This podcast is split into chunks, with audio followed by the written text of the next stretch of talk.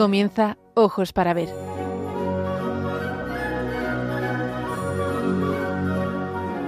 Dirigido por Andrés Jiménez con la participación de Miguel Ángel Irigaray y Santiago Arellano.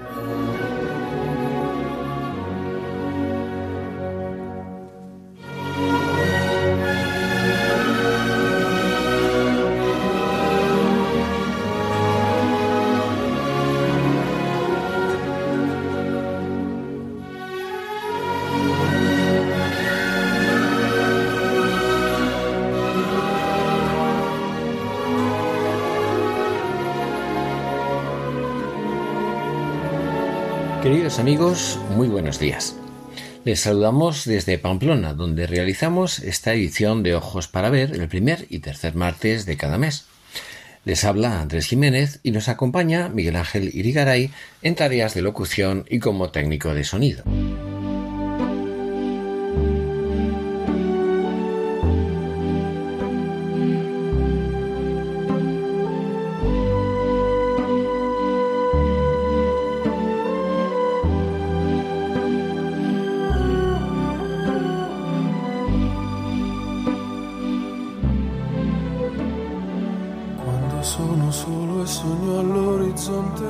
Hablar en este programa del arte como mirada, como un saber mirar la belleza de este mundo y aun de lo invisible mismo como el esplendor de lo real. Decía Aristóteles que el arte imita la naturaleza. Es esta, sin duda, una de las maneras más habituales de entender la actividad humana que busca contribuir a la belleza de este mundo y de la vida. Pero esta solo es una parte de la verdad. Quien lleva a cabo la actividad artística es el ser humano. Sin embargo, al hacerlo no solo imita, no solo reproduce con más o menos exactitud lo que ve o lo que contempla, lo que hace es recrearlo. Y la creatividad, la humana capacidad de crear, siempre implica algo nuevo, una nueva forma, una resonancia interior que se plasma en lo que vemos o escuchamos, sentimos al admirar una obra de arte. El artista ve más allá de lo que ve. Capta, adivina incluso una clave de sentido que se revela a través de lo que contempla o imagina. Y es ese no sé qué que percibe en las cosas, pero que está más allá o más adentro, lo que llamamos la belleza. El arte, diríamos pues, reproduce la belleza, pero también la recrea, la descubre, la revela y contribuye a manifestarla.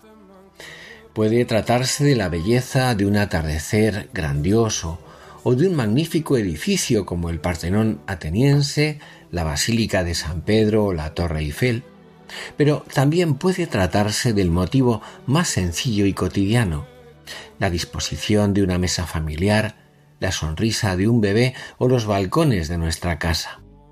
Decía Beethoven, uno de los genios artísticos más grandes de la historia, que lo más bello que hay en el mundo es un rayo de sol atravesando la copa de un árbol. Merece la pena reflexionar y aprender a gozarnos también con la belleza de lo humilde y de lo sencillo. Miguel Ángel, querido amigo, muy buenos días. ¿Qué tal estamos? Muy buenos días, Andrés. Muy buenos días, amigos oyentes de Radio María. En este 5 de septiembre en el que la Iglesia celebra la festividad de Santa Teresa de Calcuta, que nos viene muy bien para recordar también la belleza del amor, lo que podríamos denominar como el arte de amar, de amar no solo bien, sino muy bien, como lo hizo Madre Teresa de Calcuta con los más pobres de entre los pobres. Esa belleza de un amor tan entregado por los seres más olvidados de la tierra, nos llena de asombro, nos deja boquiabiertos y nos hace entrever en esa vida una verdadera obra de arte en la que se conjugan la libertad humana de esta santa y por supuesto la gracia de Dios. Los escritos y la espiritualidad de Santa Teresa de Calcuta son igualmente de una finura, profundidad, sabiduría y belleza indescriptibles. Merecen ser recomendados. Pero no me quiero desviar del tema que hoy nos ocupa en nuestro programa. Decías, Andrés, que el artista ve más allá de lo que ve, capta, adivina incluso una clave de sentido que se revela a través de lo que contempla o imagina. Digo yo que el secreto es que los ojos del artista, y aquí el artista podemos ser cualquiera de nosotros, son capaces de ver más allá y más en el fondo, tras la superficie de las cosas y de los acontecimientos, una fuente de armonía y de sentido. La prosa de la vida no está carente de belleza, y la fealdad estriba en hacer de la vida algo prosaico. Lo cotidiano, o si se quiere lo profano, no es malo, ni feo, ni engañoso. Lo malo, lo feo, lo falso es la profanación, es decir, tratar de manera irrespetuosa, herir gravemente la dignidad y el valor de algo sagrado o a una persona, porque cada hombre y cada mujer, por miserable que sea, es un relicario donde se cobija el infinito.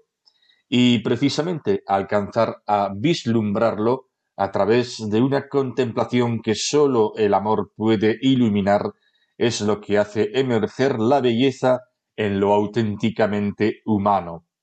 La armonía y el esplendor de lo real, eso que nos maravilla y nos cautiva elevándonos, no es sólo el orden geométrico o lo grandioso y espectacular, es, puede ser también, la gracia del instante, un instante que se puede vivir en cierto modo eternamente.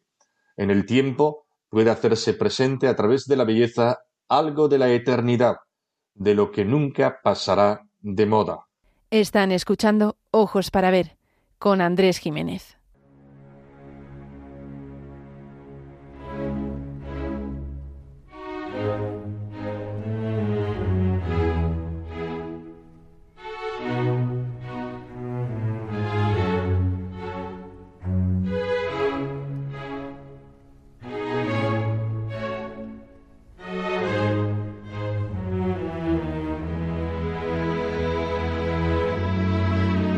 Para ver, el don de la belleza.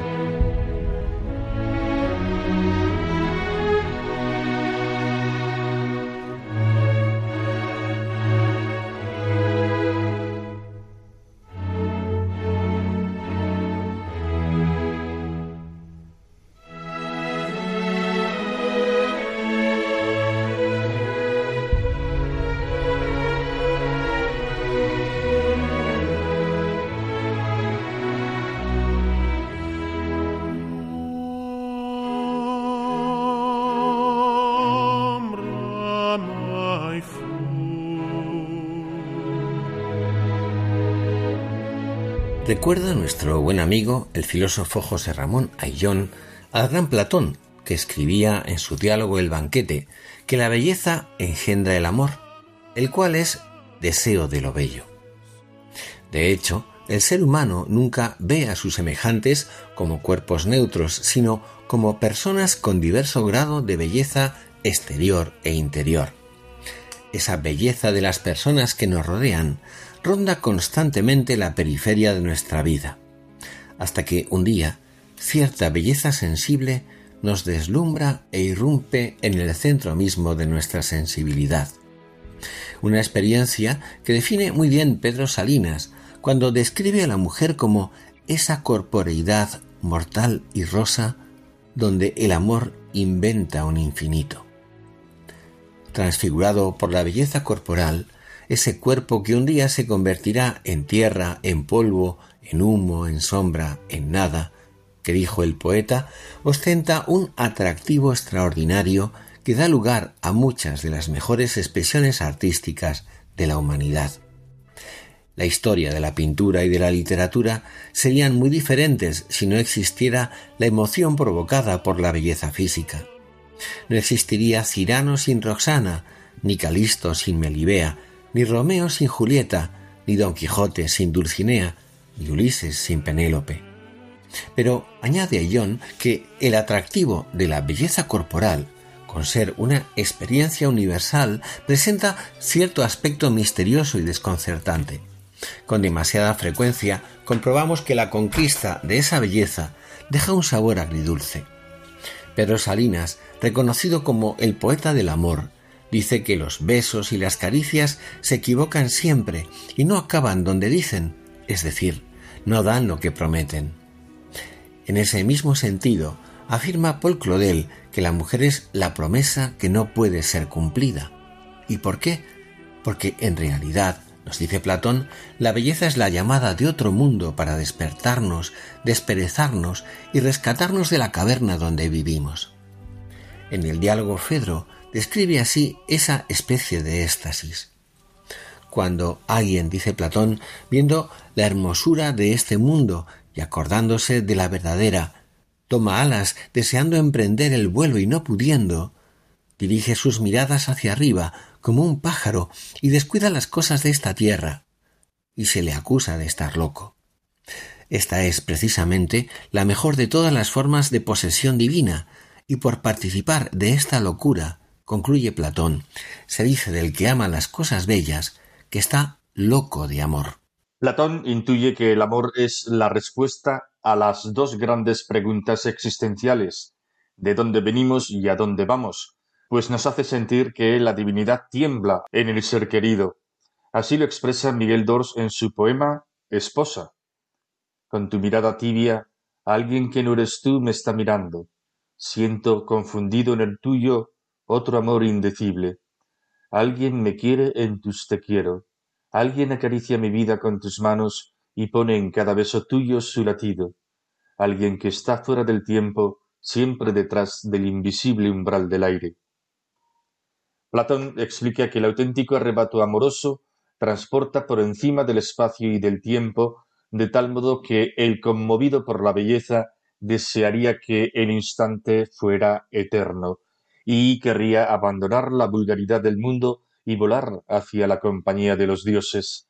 Por eso los dioses llaman a Eros el que proporciona alas.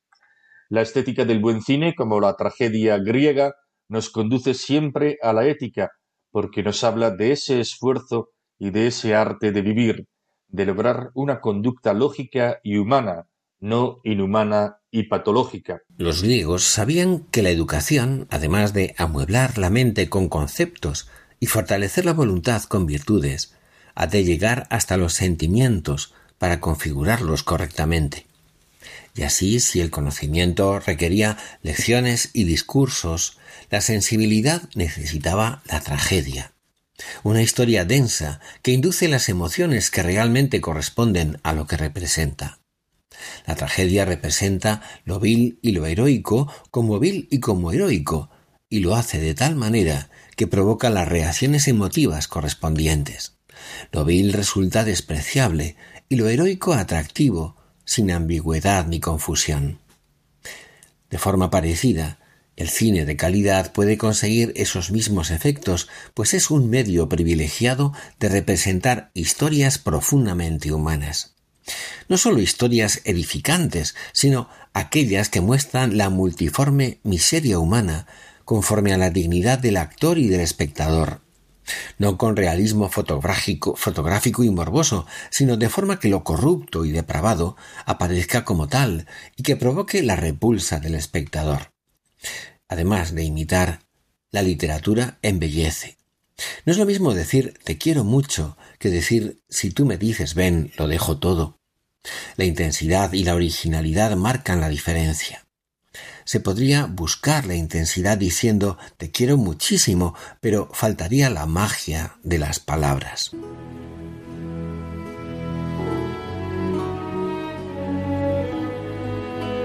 Aprender a mirar. Ojos para ver. Radio María.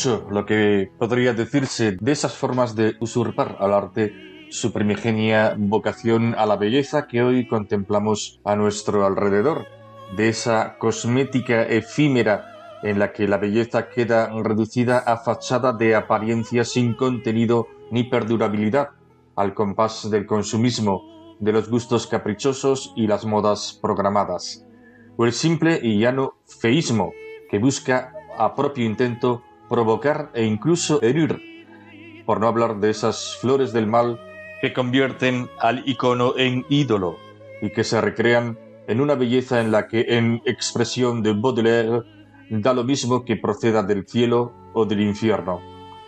Pero quizás sea más sugerente hablar del vínculo indispensable que existe entre el bien, la belleza, la verdad y el amor. Porque el amor, el verdadero amor, va más allá de las apariencias, capta el bien, sabe admirarse, descubre la verdad del ser, las realidades más valiosas, la belleza interior que se agazapa en lo ordinario y lo sencillo, siempre dispuesta a sorprendernos, como en una emboscada. Y además, como decía Tagore, el amor es una forma de generosidad que puede permitirse hasta el último de los pobres. Decimos, y es una gran verdad, que sólo se puede amar lo que se conoce, pero no es esta toda la verdad. También es cierto, y con un mayor nivel de hondura, que sólo se conoce y comprende de verdad lo que se ama. No es bello algo porque nos gusta, sino que nos gusta porque es bello. La belleza es más que aquello que al contemplarlo me complace. Hay una gracia y una armonía que conmueven a quien sabe mirar con hondura y sensibilidad, con capacidad de admiración. En la belleza, además del deleite o la complacencia de los sentidos, se manifiesta todo el esplendor y la sobreabundancia de lo real, haciéndonos percibir de algún modo, como ya hemos sugerido antes, el eco de lo divino. El amor es capaz de ir más allá de la cosmética ilusoria. La mirada amorosa y agradecida es capaz de descubrir y de bendecir el valor de lo cotidiano y lo sencillo. El amor, que no es simple deseo de posesión y de deleite, puede percibir la sublime belleza que emana de un cuerpo fatigado, exhausto por amor a su familia tras una jornada laboriosa, expresión de quien ha ofrecido su vida por otros. Así es como Vincent van Gogh fue atraído hacia la pintura en sus comienzos.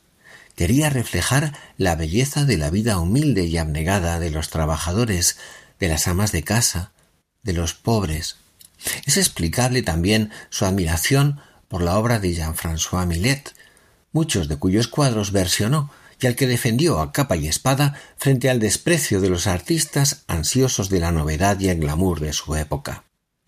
La mirada amorosa está capacitada para descubrir ese no sé qué en las cosas finitas y pasajeras en las que se plasma una belleza perdurable que las supera a la vez que las llena de encanto. La mirada amorosa y agradecida presiente con certeza que en el fondo las cosas, las personas, son bellas porque han nacido del amor, y amor son en el fondo. Por eso también la belleza es una vía amoris, un modo de mostrar la presencia del amor en las cosas, las personas y los acontecimientos, un modo de abrirse a un amor capaz de hacer nuevas y de dar sentido a todas las cosas. En su famoso libro El hombre en busca de sentido, el psiquiatra vienés Víctor Frankl recuerda una profunda experiencia vivida en el campo de concentración de Auschwitz. Una tarde, escribe, en que nos hallábamos descansando sobre el piso de nuestra barraca, muertos de cansancio, los cuencos de sopa en las manos, uno de los prisioneros entró corriendo para decirnos que saliéramos al patio a contemplar la maravillosa puesta de sol. Y de pie, allá fuera, vimos hacia el oeste densos nubarrones y todo el cielo plagado de nubes que continuamente cambiaban de forma y color desde el azul acero al rojo berbellón, mientras que los desolados barracones grisáceos ofrecían un contraste hiriente cuando los charcos del suelo fangoso reflejaban el esplendor del cielo. Y entonces, después de dar unos pasos en silencio, un prisionero le dijo a otro Qué bello podría ser el mundo. ¿Es que acaso se puede dibujar el perfil del cielo sobre la superficie de los charcos de nuestra vida gris? ¿Podremos convertir nuestras lágrimas en perlas? Siendo peregrinos fatigados, ¿pueden nuestros pasos avanzar con alegría? Sí. Somos los humanos los únicos seres de la creación capacitados para gozarnos de la belleza, y algunos, los artistas, poseen además el privilegio de poder crearla aportando su genialidad, su sentimiento y su esfuerzo personal. El arte, la actividad humana que mira hacia la belleza de las cosas y la del mismo hecho asombroso de existir, es un espejo en el que el ser humano aparece reflejado en su realidad. En cualquier obra de arte, ya sea lírica, épica o dramática, hallaremos vicios y virtudes como opciones de libertad que mediante las pasiones humanas impulsan al triunfo o a la destrucción del ser humano. Por eso los griegos decían que la obra de arte tiene siempre una finalidad catártica de purificación. El arte y la experiencia de la belleza nos ponen ante el sentido y la zozobra de la propia vida humana. No ignoramos el lado oscuro y las dificultades, reveses de la vida, pero seguimos buscando la belleza del amanecer aún en medio de la oscuridad, incluso dentro de las tinieblas del corazón humano. Decía Dostoyevsky que mientras haya belleza no todo está perdido. El secreto es que dispongamos los ojos de nuestro corazón para captar la belleza a nuestro alrededor y aun dentro de nosotros mismos y que nos dejemos interpelar por ella, porque de la sed de belleza que anida en todo corazón puede brotar la esperanza y el ansia de contribuir un poco al menos a la belleza de este mundo. Los poetas, los artistas, al igual que las buenas y sencillas gentes que siembran gérmenes de belleza a su alrededor cada día, son la prueba, porque en cada ahora existe una belleza latente y una posibilidad de sentido, y en el hoy de cada día, en nuestros afanes cotidianos, incluso en las heridas del camino, late una sed de belleza que nos impulsa a una esperanza confiada, aunque es de noche y tengamos el pecho del amor muy lastimado.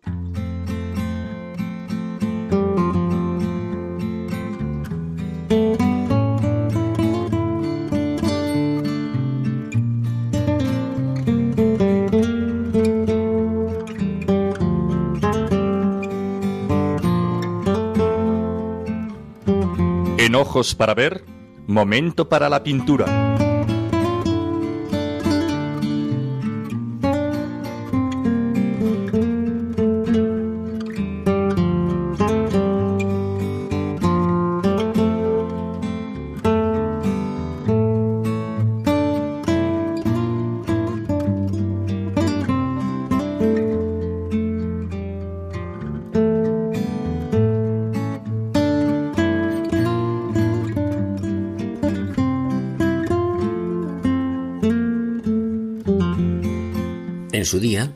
Cuadro de Rembrandt titulado Voy desollado no fue recibido en Italia debido a que una comisión de expertos se opuso a su adquisición por tratarse de una vulgar escena de carnicería, asunto al parecer indigno de figurar en un museo.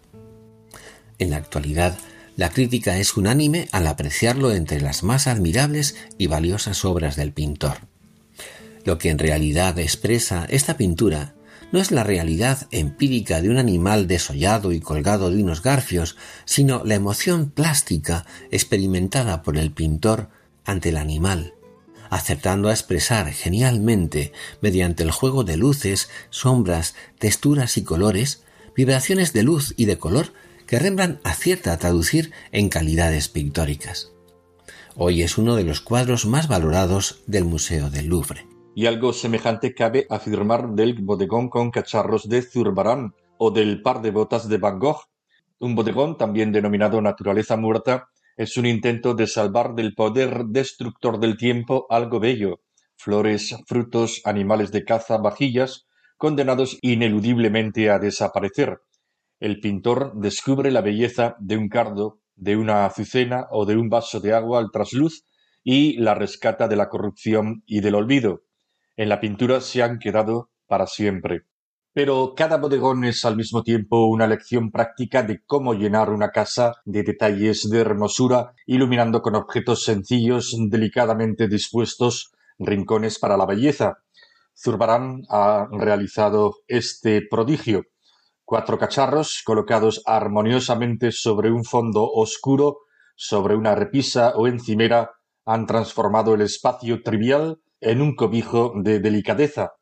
Una pintura no es valiosa por el precio de los objetos seleccionados, sino por el primor con el que el autor los reproduce, por el sentido y la asombrosa armonía que el pintor nos quiere comunicar. La gracia está de nuevo en la luz, que en contraste con el fondo oscuro resalta los objetos, sus brillos, su textura, pintados con tal detallismo que parecen fotografías fieles y llenas de esplendor y brillo, Llama también la atención la habilidad en la composición de los elementos, en este caso formando un trapezoide asimétrico. Lo más sorprendente en una obra barroca como esta es la intemporalidad. En este cuadro no existe el tiempo. Ningún elemento nos advierte de la fugacidad de la vida, ni siquiera la luz y las sombras que se han detenido en su esplendor. Todo está en su sitio, limpio, impoluto, sin una mota de polvo. Silencio, sosiego, estabilidad, permanencia humilde pero cierta. El otro cuadro al que nos referimos es el titulado Par de botas. Se encuentra expuesto en Ámsterdam y es de pequeño tamaño, 38 por 45 centímetros. En él, en un primer plano, aparecen dos botas desgastadas sobre el suelo, seguramente de una agotada campesina, con sus cordones caídos, vencidos podríamos decir.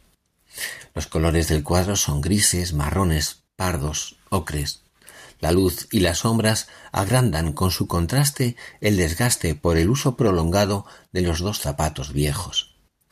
Y en ellas, en las gruesas pinceladas y en lo austero del color, se reflejan los muchos días del duro trabajo campestre. Sin embargo, en su aparente fealdad y simpleza resplandece una impresión de dignidad, respeto y hasta una veneración casi sagrada. Escribe el filósofo Martin Heidegger a propósito del cuadro de Van Gogh. Un par de zapatos de campesino y nada más. Y sin embargo, por la oscura apertura del gastado interior del zapato, se avizora lo fatigado de los pasos del trabajo en la burda pesadez del zapato se ha estancado la tenacidad de la lenta marcha por los surcos que se extienden a lo lejos, y todos iguales, del campo azotado por un rudo viento. Sobre la piel está lo húmedo y mezquino del suelo. Bajo las suelas se desliza la soledad de los senderuelos al caer el día. En el zapato vibra el apagado llamamiento de la tierra, su silencioso regalo del grano maduro y su inexplicable fracaso en los áridos yermos del campo invernal. A través de ese instrumento corre la preocupación sin lamentos por la seguridad del pan, la silenciosa alegría por haber vencido una vez más la miseria, la angustia ante la llegada del parto y el temblor ante el acecho de la muerte. Ese instrumento, ese zapato, pertenece a la tierra y se guarda en el mundo de la campesina. Pero tal vez Solo por el cuadro veamos todo esto en el calzado. La campesina, en cambio, un día y otro, lleva simplemente sus zapatos. Ese par de botas viejas, a los ojos del pintor, resplandece de belleza. Constituye un hallazgo de sentido y de humanidad profunda, como un prodigio vivido dentro de la mayor sencillez. Es la mirada del pintor la que nos hace descubrir la belleza en medio de lo ordinario. Ojos para ver, con Andrés Jiménez.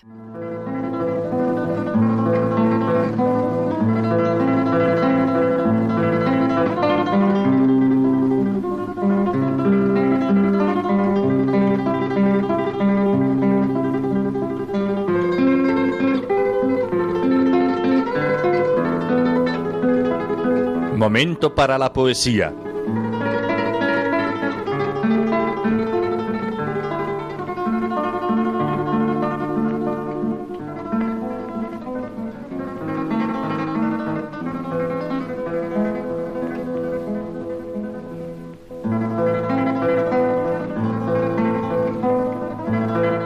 Arte introduce la belleza en el interior del ser humano por medio de su percepción sensible.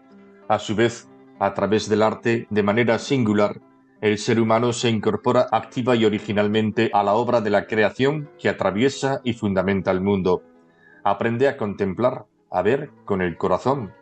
Percibe que en el alma humana reside una potencialidad maravillosa para captar y recrear la belleza, el esplendor de lo real, y aprende a mirar las cosas como por primera vez. No todos están llamados a ser artistas en el sentido específico de la palabra.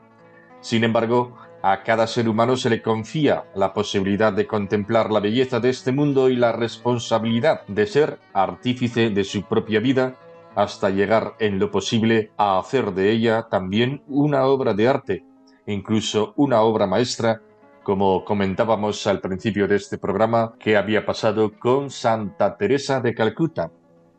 Como ya escribiera en el siglo XVI Baltasar de Castiglione en su libro El cortesano, la belleza exterior es el verdadero signo de la belleza interior no ha de olvidarse tampoco que la esencia de la elegancia, que procede etimológicamente de eligo, elegir, consiste en manifestarse de acuerdo con un atractivo equilibrio integral, interior y exterior, con la belleza que brota de la riqueza de la propia intimidad. La mirada del artista, ya sea pintor, escultor, músico o poeta, es capaz de asombrarse ante lo que percibe, incluso de aspectos que una mirada normal no captaría fácilmente pero al mismo tiempo hace resonar en su interior o deja que resuene ella misma la belleza que lo contempla o concibe y aporta esa elegancia, esa galanura, ese donaire que hace que la poesía sea palabra elocuente y clara, que la música sea sonido fascinante, que la materia o los pigmentos sean cántico y ventanal que se asoman al mundo como una revelación de su alma y su sentido.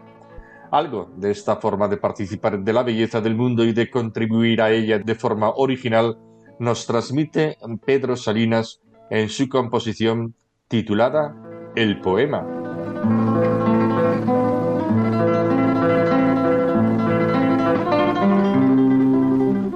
Y ahora, aquí está frente a mí. Tantas luchas que ha costado, tantos afanes en vela Tantos bordes de fracaso junto a este esplendor sereno ya son nada, se olvidaron. Él queda, y en él el mundo, la rosa, la piedra, el pájaro, aquellos los del principio de este final asombrados, tan claros que se veían y aún se podía aclararlos. Están mejor. Una luz que el sol no sabe, unos rayos los iluminan sin noche, para siempre revelados. Las claridades de ahora lucen más que las de mayo. Si allí estaban, ahora aquí, a más transparencia alzados. Qué naturales parecen, qué sencillo el gran milagro. En esta luz del poema, todo, desde el más nocturno beso al cenital esplendor, todo está mucho más claro.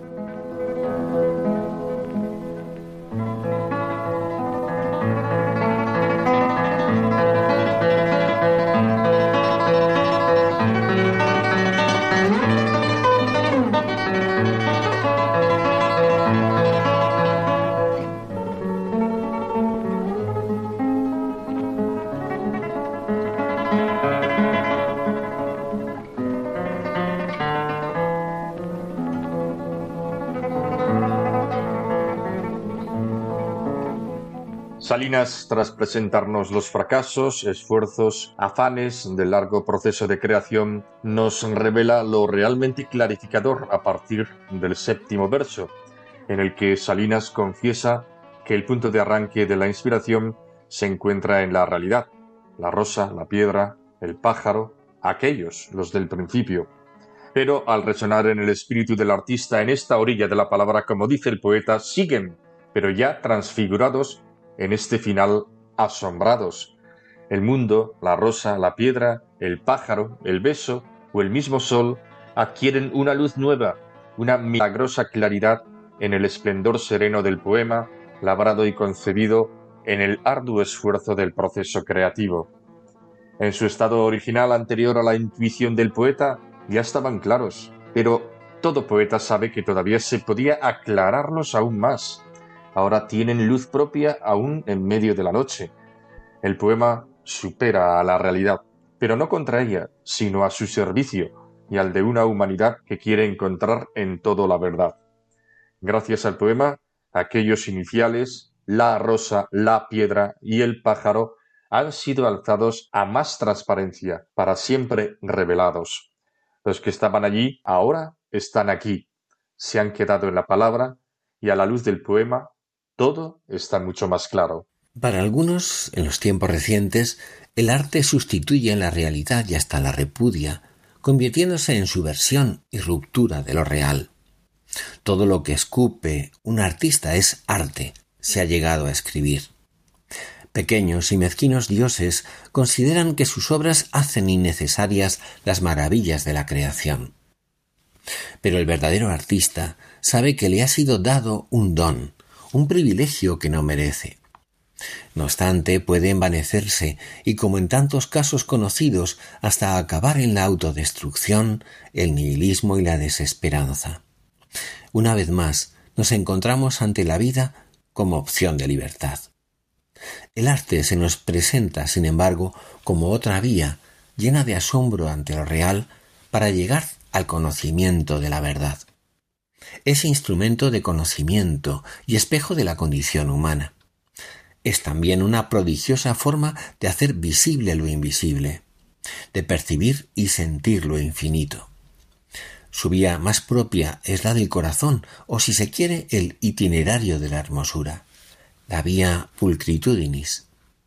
Antoni Gaudí, nuestro admirado arquitecto de Dios, escribía La belleza es el resplandor de la verdad, y como el arte es belleza, sin verdad no hay arte. No se trata de que el arte se reduzca a una sucesión de moralizaciones, sino de dar claves de sentido. El arte busca iluminar la vida.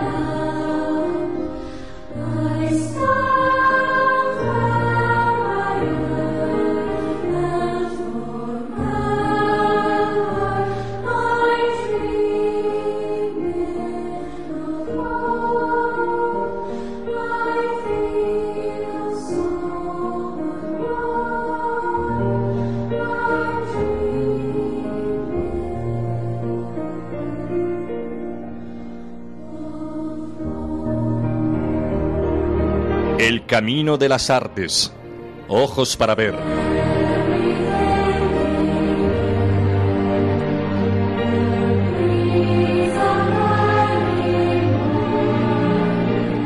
Nos hemos referido en programas anteriores al compositor italiano Ennio Morricone.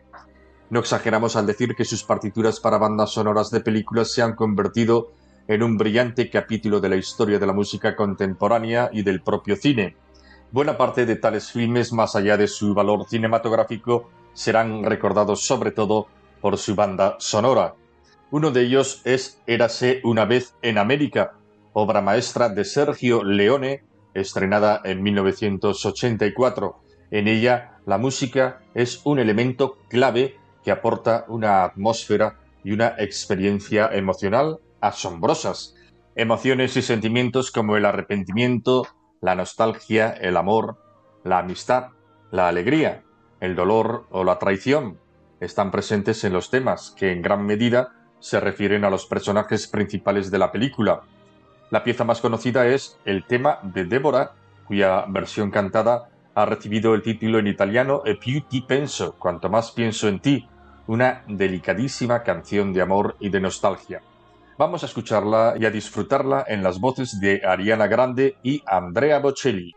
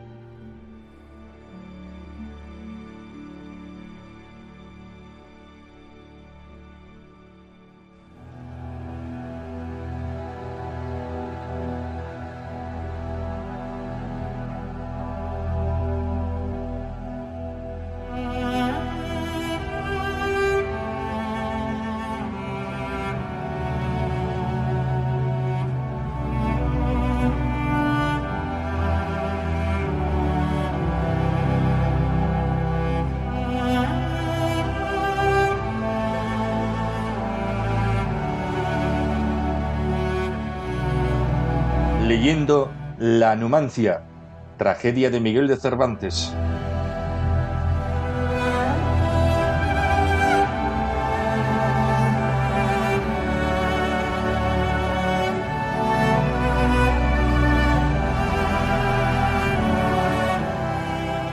Cedemos de nuevo la pluma del guion a nuestro querido amigo Santiago Arellano Hernández para glosar La Numancia, una tragedia original de Miguel de Cervantes. No lo tenía fácil el autor del Quijote, para que su tiempo pudiera entender y entusiasmarse con la tragedia que pretendía subir a los escenarios. Era una trama y un desenlace terrible.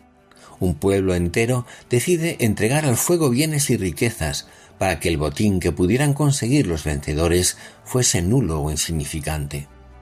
Y lo que es más asombroso, decidieron en asamblea ciudadana los representantes de la ciudad sacrificarse todos, que no quedara nadie con vida, para que la victoria de Escipión no pudiera ser celebrada y agasajada en Roma, por no haber quedado en pie ningún vencido, según eran las exigencias para los generales victoriosos. No quedó nadie que pudiera ser presentado como esclavo, ni siquiera el niño viriato que, atrincherado en el torreón familiar, tras sus heroicas palabras ante Escipión, se arrojará desde lo alto como el último héroe y el último suicida. Por ello, la victoria no pudo ser celebrada para agasajo y glorioso palmarés del invicto general. Las escenas de la inmolación final son unas conmovedoras, otras horripilantes, cuando niños, ancianos, madres y guerreros son pasados a cuchillo a petición propia o se arrojan a las llamas. Para una mirada cristiana, un problema de conciencia, una acción desesperada e incluso para algunos inútil. En otras ocasiones, los romanos ya habían admirado a las gentes de Hispania por la fidelidad de sus soldados, incluso mercenarios, anteponiendo la muerte a la derrota. La devotio ibérica consistía en una fe jurada, en virtud de la cual un hombre aceptaba servir a otro como jefe defendiéndolo hasta la muerte, o en el caso de que su jefe muriese antes que él, suicidarse. César siempre eligió su guardia personal entre soldados hispanos. En Numancia la devotio consistió en anteponer el morir como gente libre a vivir como esclavos. Dura lección, pero lección para los tiempos de asedio bélico, como en la guerra de la independencia o en combates espirituales como los de nuestro tiempo, en los que permanecer fieles a los ideales frente a vanidades y recompensas materiales se convierte en otro modo de morir. Cervantes se las ingenia mediante personajes alegóricos como más tarde utilizará el barroco para anunciar en el porvenir de la historia futura de España que Numancia seguirá viva en la memoria de las gentes. Nada menos que España misma entra en diálogo con el río Duero con el fin de pedir el amparo imposible para los numantinos. De nuevo, en octavas reales, con el decir solemne que estos versos requieren, oiremos la voz de España como alegoría de su historia. Cervantes conocía la historia de España y aprovecha la ficción para ofrecer una apretada síntesis de nuestra historia en que la heroicidad de los numantinos pasará a ser símbolo inolvidable. Dirá Gerardo Diego, Numancia del silencio y de la ruina, alma de libertad, trono del viento. Cercados hasta la desesperación, no optan por sacar el provecho más halagüeño, por un lado la fama, pero por otro las viejas mimbres con que se configurará España como patria. No creemos que se trate de un adulador en busca de prebenda. Cervantes amaba a España y estaba orgulloso de servir a Felipe II como su señor, aunque de poco le sirvió si así hubiese sido, pues ningún empresario teatral se atrevió a subirla a los escenarios. Nuestro amigo Santiago prefiere leer La Numancia en claves de Don Quijote y de su alto sentido de la fama, del heroísmo y de la libertad. Lo mismo que Don Quijote, la Numancia pertenece a los complejos héroes que alcanza la victoria paradójicamente en la derrota. La tragedia pone en cuestión la escala de valores con que ordenamos nuestro vivir. Por algo se dirá aquello de defensa numantina,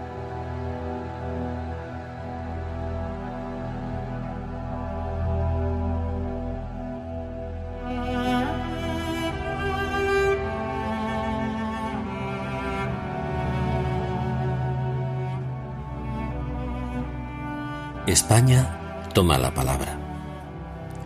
Sola Numancia es la que sola ha sido quien la luciente espada sacó fuera, y a costa de su sangre ha mantenido la amada libertad suya primera. Mas hay que veo el término cumplido, y llegada la hora postrimera, do acabará su vida y no su fama, cual fénix renovándose en la llama.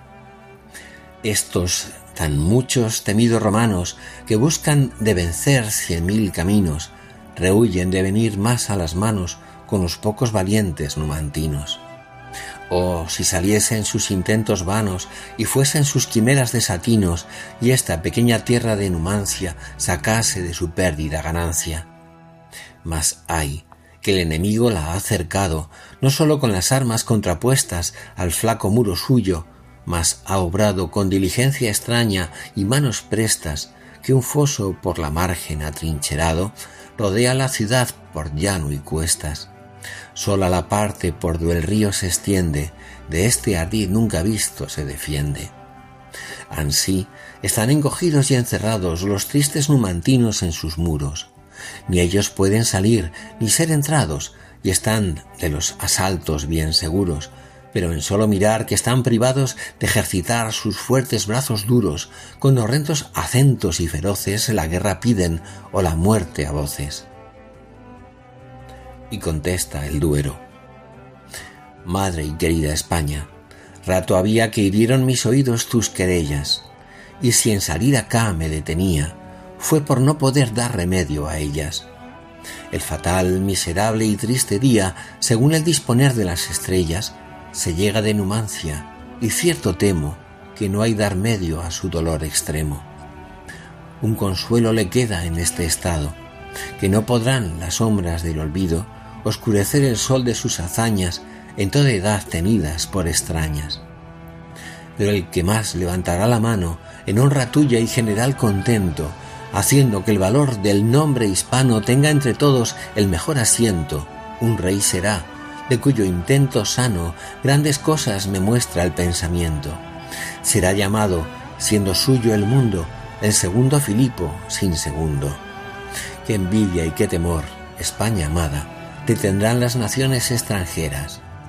Sírvate esto de alivio en la pesada ocasión por quien lloras tan de veras, pues no puede faltar lo que ordenado ya tiene de Numancia el duro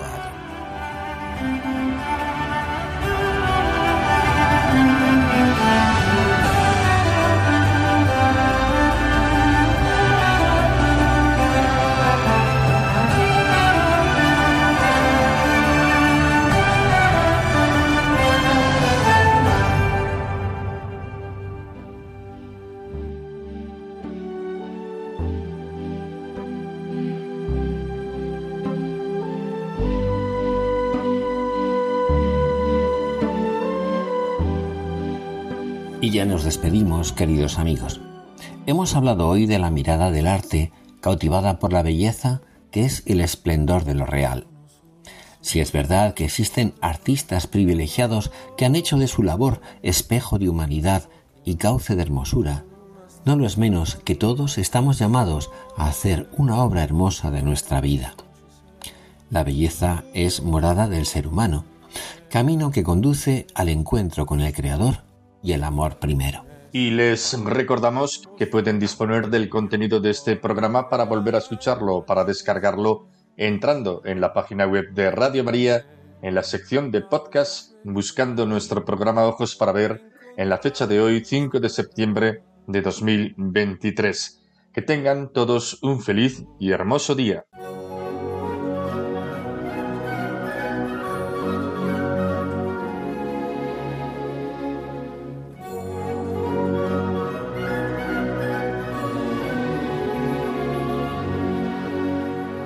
Finaliza Ojos para Ver.